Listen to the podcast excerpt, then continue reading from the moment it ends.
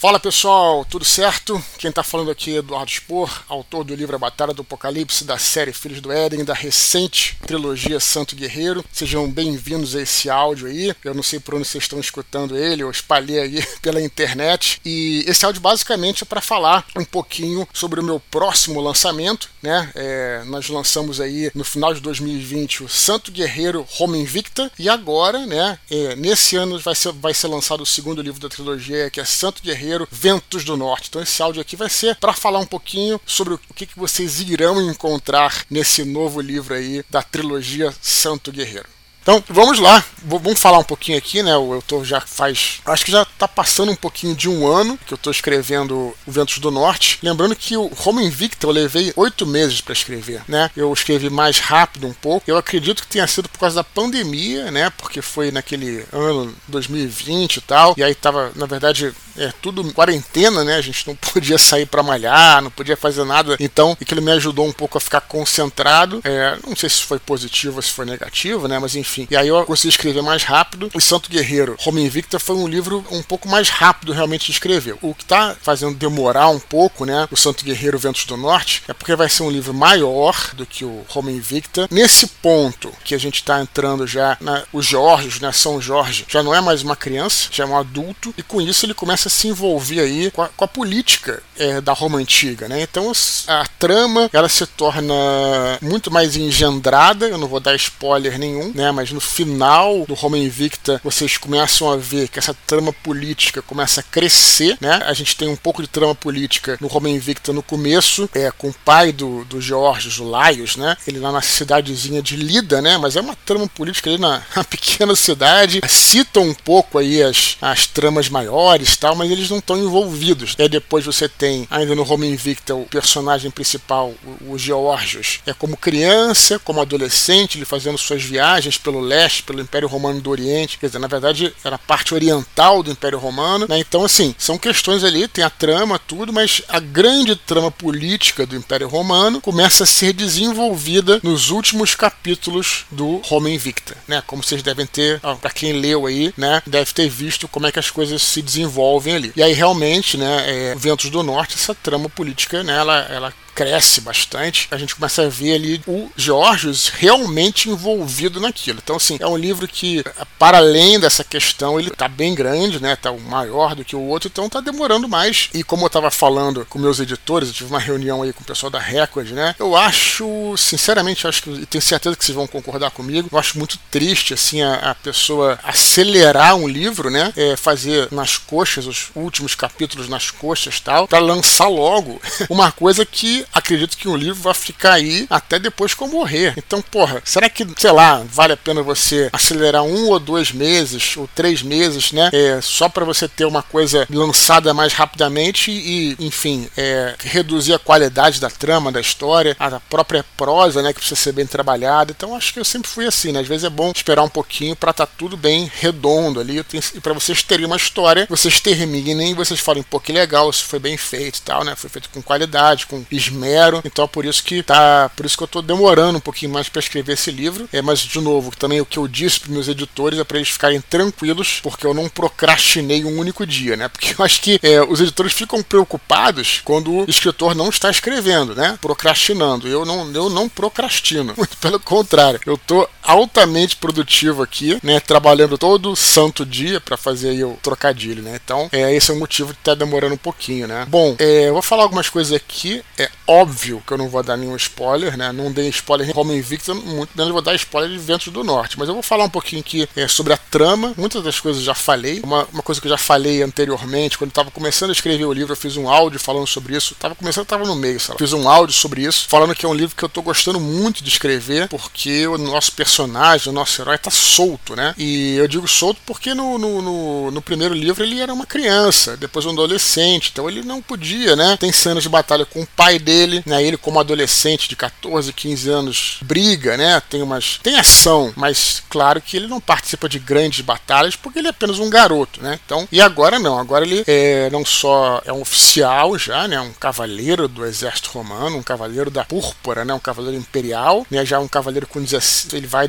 começa aí no livro 17, ele vai até 20 anos, então é um jovem, né? Na verdade, nessa época isso aí era adulto praticamente, ele pode fazer qualquer coisa, né? Então, assim, não só a questão da, das batalhas, como também as suas aventuras e desaventuras amorosas, né? Tem gente que falou, pô, mas tem pouca trama romântica no livro. Eu falei, pô, claro, o garoto tem 14 anos, então espera um pouquinho, agora já pode também, é, vocês vão ver, tem uma trama interessante aí, né? A primeira coisa que eu penso quando é, eu falo sobre, que eu, que eu penso sobre Ventos do Norte é que é um livro com muita batalha, mas também vocês vão ver uma, uma tragédia amorosa que vai acontecer na vida dele aí. Acho que vocês vão gostar bastante dessa trama. Então, mas falando de uma sinopse geral, né, é, o principal problema, assim, problema no sentido de conflito, de questão global do livro, né, é essa última grande rebelião que aconteceu foi que teve a crise do terceiro século, né, é, nós começamos a, no começo de Roma Invicta, é, o imperador Aureliano está ali ainda combatendo as rebeliões provincianas que foram características da crise do terceiro século e inclusive começa em Palmira, né, como vocês,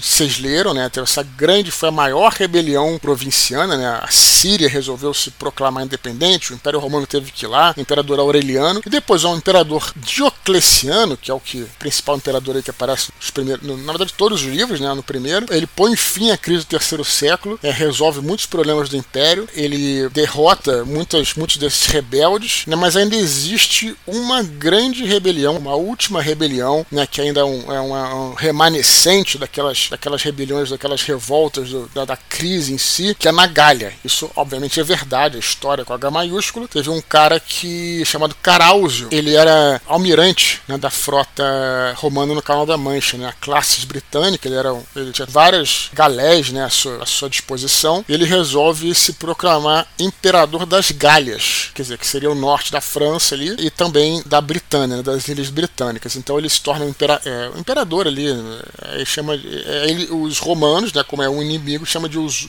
usurpador. Né? Então existe essa rebelião, é, é esse estado próprio ali nas ilhas britânicas nesse período, e também no norte da Gália, que os romanos precisam combater. Então o principal problema aí do Ventos do Norte é justamente essa rebelião, né? que é a grande questão do livro, né? assim, em termos globais. E essa rebelião ela é combatida em várias frentes. Eu acho que eu falei isso em um mini pod também, mas vamos lá. É, e também é verdade isso, né? Uma das frentes é na própria Gália, né? Os romanos enfrentando os rebeldes de frente, mas os rebeldes eles também tinham ajuda dos francos. Os francos são uma tribo lá do norte, né? Lá da Germânia, que a maior contribuição que os francos davam para essa rebelião, para essa batalha, para esse conflito, né? É, é, fortalecendo o usurpador Caráusio, né? Era eles como piratas. Então sempre quando os romanos tentavam cruzar o Canal da Mancha, é, os piratas francos iam lá e destruíam os navios. Então é, seria preciso por terra combater os francos. Então é isso que era essa outra frente de batalha, era lá em cima na Germânia, né? Na fronteira do Reno, né? Do Rio Reno ali, que era a fronteira do Império Romano no norte. Então a missão é ir lá e enfrentar os francos, né? Então é isso. E aí o que, que o nosso, acontece com o nosso personagem, nosso querido Georgios aí? Ele é na escola, né? Ele encerra os estudos dele, ele é proclamado tribuno militar, que é uma espécie de um capitão júnior aí do exército romano, ele é enviado para a mesma fortaleza onde o pai dele foi morto, que é essa fortaleza lá que existe de fato, chama Castra Vetera, que é a fortaleza é, dos veteranos, né? Fortaleza Velha, que fica lá é, nessa fronteira ali do, do Reno, né? E aí ele é, ele é enviado para lá justamente para, sem muitas esperanças, combater essa, fazer parte dessa batalha contra os francos. Então essa é a grande problemática da história, né? Então é interessante porque no primeiro livro a gente viu muito o leste do Império Romano, né? E o Oriente. Então, para a gente falar assim, é, a gente tem a ideia da Itália como sendo coisa meio glamourizada, o próprio Império Romano na Itália e tal, mas realmente a grande riqueza do Império Romano estava no Oriente, né? O Egito, eu que já falei aqui em alguns áudios e tal, era do Egito que vinham os grãos que abasteciam Roma. Então, realmente ali aquela região da Anatólia, que seria a Turquia, e depois a, a Síria, a Palestina, a gente tem uma ideia porque são lugares assim meio desérticos, são pobres, muito pelo contrário aqueles lugares eram riquíssimos, especialmente o Egito e especialmente essa região da Anatólia, que é a Turquia, né? Que tem tinha Capadócia, não só Capadócia, como a Bitínia e aquelas outras províncias ali, né, que seriam que hoje seria a grande Turquia. Então eram muito ricos. Então, no primeiro livro a gente observou aí, né, a gente viu uma viagem pelo leste, pelo Oriente, né? E aí temos essa no Oriente tem essas tem as grandes cidades, né? A própria Antioquia, onde o, o Jorge no primeiro livro ficou muito tempo, é uma cidade, era uma cidade, porra, ponto comercial que aparecia, era o, era o, era o final da Rota da Seda, né? Vocês devem ter ouvido falar, né? Que é uma rota muito famosa, trazia seda do Oriente e tal. Beleza, né? E aí, de repente, ele é enviado não só pro oeste, Grécia, Itália, Dalmácia, né? Que seria ali a Croácia, ali era mais ou menos tranquilo, mas aí depois, se você passasse os Alpes, você chegava na Gália, já era um lugar um pouco mais tosco. Na Germânia, então, então a, a, história era outra, né? Não estou dizendo também que era uma coisa, enfim, quer dizer que estava, estava em frangar cidades, havia cidades romanas ali, né? colônias romanas ali na Germânia, mas não se comparava. Então é, é isso é uma das coisas interessantes é, da pesquisa que eu fiz e que eu coloquei no livro, esse choque de realidade, né? De um garoto que, de um personagem que aprendeu a viver no leste, né? Chegar num, num local onde é tudo muito diferente, né? Então, assim, é, é, essa é uma das coisas do livro, né? Vai ser um livro que vai ter mais batalhas, né? Para quem gosta de realmente. Na verdade, isso acho que é uma grande chamariza quando a gente fala de história do Império Romano, as batalhas, né? E vocês vão ver todos os tipos de batalhas aí em Santo Guerreiro Ventos do Norte, desde escaramuças até grandes batalhas, até lutas individuais, duelos, vocês vão ver isso, né? Por quê? Ah, porque você quis colocar muita ação no livro, tal, não, porque faz sentido com a história, com a trama, né? Então, esse vai ser o livro aí, é quase como se fosse um. da tetralogia angélica, é como se fosse o Anjos da Morte ali, que é um, um, livro mais denso, né? Um livro que tem mais combate, mais guerra. Então, é Santo Guerreiro Vento do Norte, para quem gosta aí de, do Império Romano, histórias do Império Romano, vai realmente vai ser um grande deleite, tenho certeza. E falo isso sem problema nenhum, porque eu estou bem empolgado aqui com o que estou fazendo. Tem três aspectos aí que eu posso destacar, do que é interessante, que eu poderia destacar desse segundo livro, né? Que vocês vão poder ver bastante aí, até entender como é que funcionava, né? Termos reais mesmo, né? Questão jurídica, isso é bem interessante, né? Porque é, vocês vão ver ali como é que a gente fala. O sistema jurídico, assim, romano, ele era muito é, desenvolvido e cheio de nuances, né? É interessante quando a gente fala em eras passadas, a gente tende a pensar na Idade Média, tende a pensar num sistema jurídico muito centrado no rei, né? Isso acontecia mesmo na Idade Média, né? Um rei tinha um poder praticamente absoluto, não sempre, na verdade, né? Isso depois, um pouquinho depois com absolutismo. Mas mesmo na época medieval, mesmo quando tinham lá os senhores feudais, o rei tinha um grande poder. Então é muito comum aquela imagem do sistema jurídico, né? É, é um pouco, é, é uma certa caricatura, não era bem assim. Isso variava, né, de, de época e local. Mas a gente tem uma, uma ideia na cabeça do sistema jurídico do passado como uma coisa medieval, né, que o rei decidia tudo. O rei falava e, enfim, não tinha nenhum, é, nenhuma conversa, né? Enquanto na realidade o direito romano é muito mais parecido com o nosso. Eu tive essa, esse prazer de estudar um pouco direito romano, inclusive. Quem aí fez direito, né, na faculdade, sabe que nas primeiras, é, uma das primeiras, é, primeiros semestres, né, o primeiro, primeiras disciplinas é o direito, o primeiro, primeiro período, né, você aprende direito romano, então é interessantíssimo, interessantíssimo, como apesar da gente ter o um imperador, apesar da gente ter figuras, né, é, Césares e Augustos no Império Romano, é, como é que o sistema jurídico também era muito forte, né, e dependendo da situação, um juiz ou um procurador, né, ou um jurista, ou alguém poderia manipular ali e, e, ter muito poder. É bem interessante como é que a coisa se dá. Outro aspecto, né, que eu já falei um pouquinho, o aspecto militar. A gente vê lá em Roma Invicta o, o treinamento dos Geórgios, né, o treinamento, mas é um treinamento de cavaleiros, que seria o equivalente aos nossos oficiais aí, né? E por mais que o treinamento deles é, no primeiro livro tenha sido brutal, aquela não era a realidade das legiões, né? Porque você tem lá os, você sabe muito bem os patrícios e os plebeus, né? Os patrícios eram grandes cavaleiros, né? Generais, cavaleiros, enfim, e tinham um tipo de instrução, que seria mais próximo, como disse, ao nosso, nossos oficiais do exército, né? É, e os plebeus, né, os legionários, seriam mais próximos aos praças, né, os soldados mesmo é, que a gente tem hoje em dia. Então, quando ele chega é, na Germânia e se depara com uma legião de verdade, né, até pessoas que não têm a mesma instrução que ele e tal, como é que era a vida em uma legião, né? Como é que era viver, como é que era o dia a dia das legiões romanas, o que, que elas faziam, como é que elas se comportavam, como é que eram as relações militares e tal, como é que era a relação do militar com civis da cidade ao lado, porque é muito comum, isso tem no livro, né? É o caso dessa fortaleza, que é a Castra Vetera, né? A fortaleza velha, e do lado tinha uma colônia, uma cidade chamada Ulpia Trajana. Isso tudo é verdade, tudo isso existe, né? Então, mas era muito comum você ter uma fortaleza e uma cidade ao lado. Então a relação ali dos militares com civis é bem interessante como é que isso se dava. Claro que eu pesquisei bastante e criei a trama ali em volta, né? Então sim, acho que vai ser bem interessante para quem quer entender, para quem quer viver numa legião, né?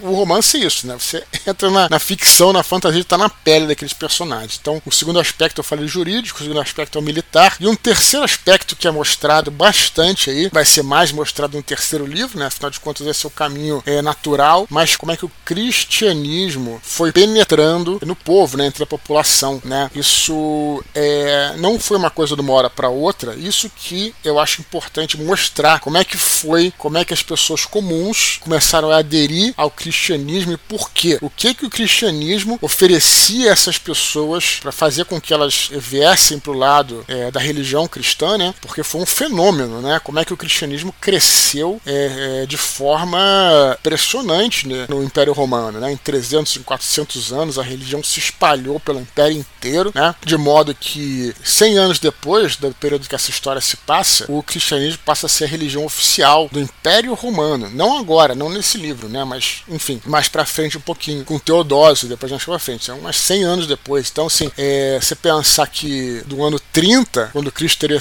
teria morrido até 300 e pouco, são 300 anos, 300 anos, o cristianismo se espalhou como nenhuma outra religião antes tinha se espalhado. Então, como é que foi isso? Por quê? Né? Foi gradual. Então, isso vai ser mostrado. O legal de você ler isso num romance, não num livro de história com H maiúsculo, não num livro documental, é porque você vê essa penetração, essa, essa situação é, através dos personagens. Como é que eles se sentiam ali na frente, em, em, é, diante daquilo, né? Claro que existiam os que aceitavam, os que não aceitavam, existia o preconceito, né? Existiam as perseguições, né? E tudo mais, e alguns e ao contrário. Então, assim, é, é, é muito interessante como é que isso é colocado na trama. Então, eu resumiria o Ventos do Norte nesse aspecto, né? Aspecto jurídico, aspecto militar, o aspecto religioso, tudo isso vocês vão ver nesse livro, beleza? Então, sobre as datas aí, eu tive uma reunião aí com meus editores aí essa semana, na verdade semana passada, e aí ainda não temos certeza da data de lançamento, deve ser no meio do ano. No mês que vem, eu vou decidir, no próximo mês, é, eu vou decidir, junto aos meus editores, eu vou decidir é, a data de lançamento. É claro que eu vou compartilhar com vocês, ainda não posso decidir isso porque eu tenho que acabar de escrever. Quando acabar de escrever, eu vou pensar, não, agora eu vou precisar de um mês para reescrever, ou dois meses. Aí eu vou saber direitinho, até para não passar para vocês uma data que não vai acontecer, né? Então tem que ser feito com calma. Então isso aí, fiquem ligados, nós já temos uma capa, a capa tá pronta já, e creio que no final de março eu vou fazer uma, uma live aí para mostrar a capa, conversar com vocês. Enfim, assim que eu terminar essa primeira, primeira vez que eu escrevo, né? Antes de reescrever, vou ficar bem mais tranquilo para trabalhar na divulgação também, vou fazer mais lives. Enfim, nesse momento estou bem concentrado aqui, mas queria gravar esse áudio para vocês aí, para dar uma satisfação pelo menos, tá bom? Então, pessoal, é isso. Eu acho que eu falei aqui, deixa eu ver quanto tempo temos aqui. Temos mais de 25 minutos. Desculpa, eu queria fazer um áudio de 10, mas enfim, acabei me estendendo. E é isso, tá? Espero que vocês tenham gostado dessas informações. Passem adiante para os amigos aí que gostam dos meus livros, né? Que tenham interesse. A gente vai se falando aí. Fiquem à vontade, inclusive, para mandar e-mail aí para eduardospor.gmail.com. E além do contato por e-mail, vocês também podem me acompanhar nas redes sociais, no Twitter